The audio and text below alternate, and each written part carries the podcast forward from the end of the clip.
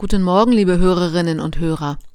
Nach zwei Monaten dieses Jahres frage ich Sie, wie sieht es mit Ihren Vorsätzen aus? Gab es überhaupt etwas, das Sie sich für 2024 vorgenommen haben?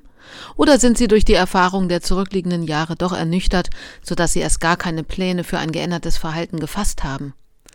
Laut einer Umfrage nahmen sich die meisten Menschen in Deutschland vor, sich mehr Zeit für Freundinnen und Freunde sowie die Familie zu gönnen und Stress zu reduzieren. Da frage ich mich, wie kann das funktionieren? Es sei gleich vorweggenommen, ich weiß es nicht. Wenn sich zum Beispiel Bestattungsinstitute an mich wenden und drei oder vier Trauerfeiern in einer Woche angemeldet werden, da kann ich nicht einfach sagen, sorry, aber mehr als zwei schaffe ich nicht, weil ich ja auch noch Sitzungen und andere verpflichtende Termine habe und dann auch noch Zeit für mein privates Wohlfühlprogramm brauche. Wenn in einer Schule die Jugendlichen außer Rand und Band sind und sich auf dem Schulhof prügeln, kann die Schulleitung auch nicht sagen, sorry, wir müssten eigentlich eine Klassenkonferenz ansetzen, um disziplinarische Maßnahmen zu erlassen, aber dafür fehlt die Zeit.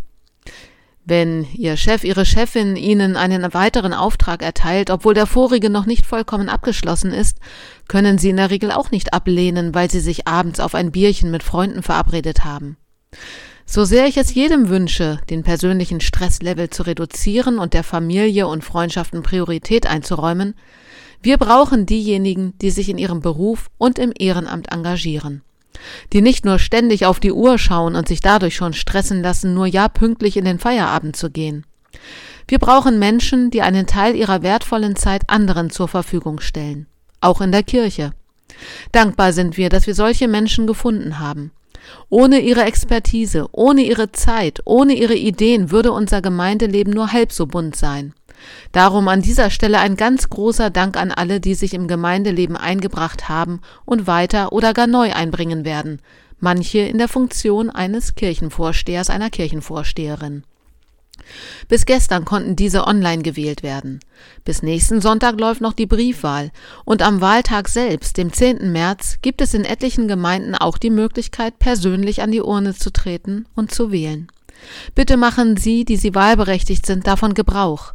Schätzen und würdigen Sie damit das Engagement derer, die bereit sind, ihre Freizeit zu investieren und Verantwortung zu tragen. Trauen Sie ihnen mit Ihrer Stimme zu, Ihre Anliegen bezüglich Kirche und Gemeinde zu vertreten. Unseren Kandidierenden wünsche ich, dass sie merken, für diese Gemeinschaft, für unsere Gemeinde und letztlich auch dafür, dass die Geschichte Gottes mit seinen Menschen weitergehen kann, lohnt sich der Einsatz.